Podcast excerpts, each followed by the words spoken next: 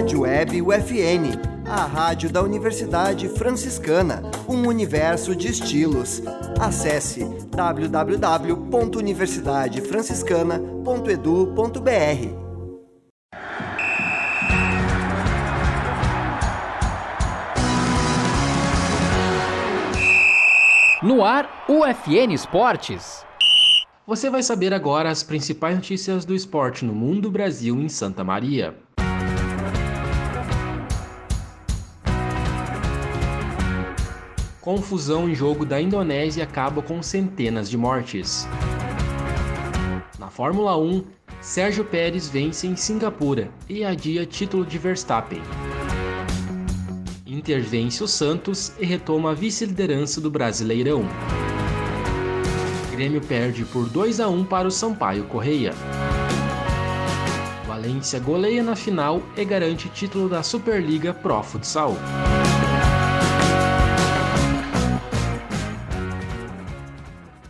Este é o programa UFN Esportes, produção e apresentação do acadêmico de jornalismo Matheus Andrade.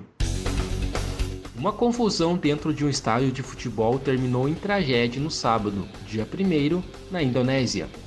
O fato aconteceu durante a partida entre Arema FC e Persebaya Surabaya, pela primeira divisão nacional, e terminou com mais de 100 mortes. Dois dos mortos eram policiais, e mais de 300 pessoas ficaram feridas. O tumulto teve início após o apito final da partida. A confusão começou porque torcedores invadiram o campo para protestar contra jogadores e funcionários do clube. Policiais utilizaram gás lacrimogênio para conter a ação. Pessoas que tentavam escapar do gás perderam o controle e acabaram pisoteando outras no local. O tumulto, que começou dentro do estádio, seguiu do lado de fora. Dois carros da polícia foram destruídos e um deles queimado.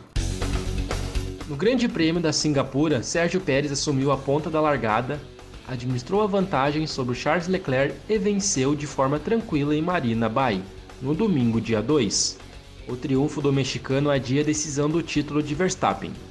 Charles Leclerc e Carlos Sainz fecharam o pódio da corrida, que foi terminada sob cronômetro em vez de número de voltas pela proximidade com o limite de duas horas. Para ser campeão em Suzuka, Verstappen precisa deixar o Japão com ao menos 112 pontos de vantagem sobre Leclerc. Com o sétimo lugar no holandês, viu a distância para o Monegasco cair em 216 para 104 pontos. A 138 pontos restantes da disputa nas últimas cinco etapas da Fórmula 1.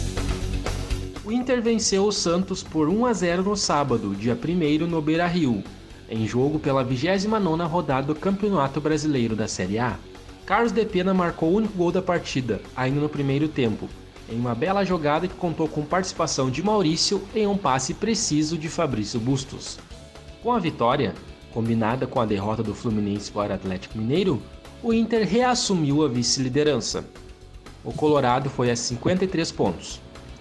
Já o Santos segue em décimo, com 37, o Inter volta a campo na quarta-feira, dia 5, às 9h30 da noite, contra o Flamengo no Maracanã.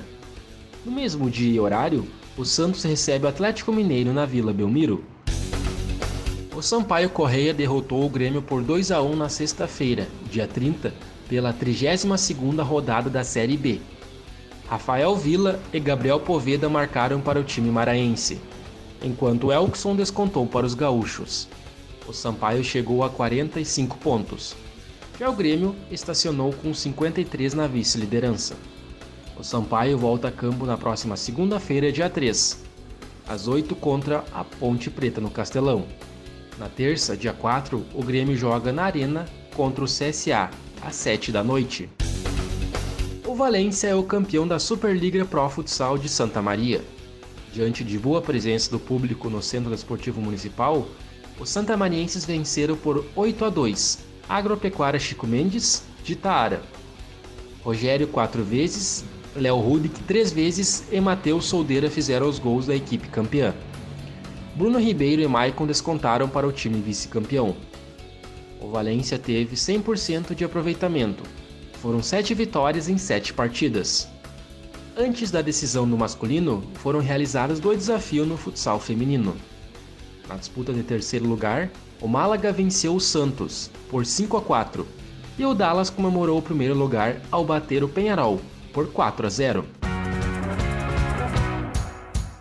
Este foi o programa UFN Esportes.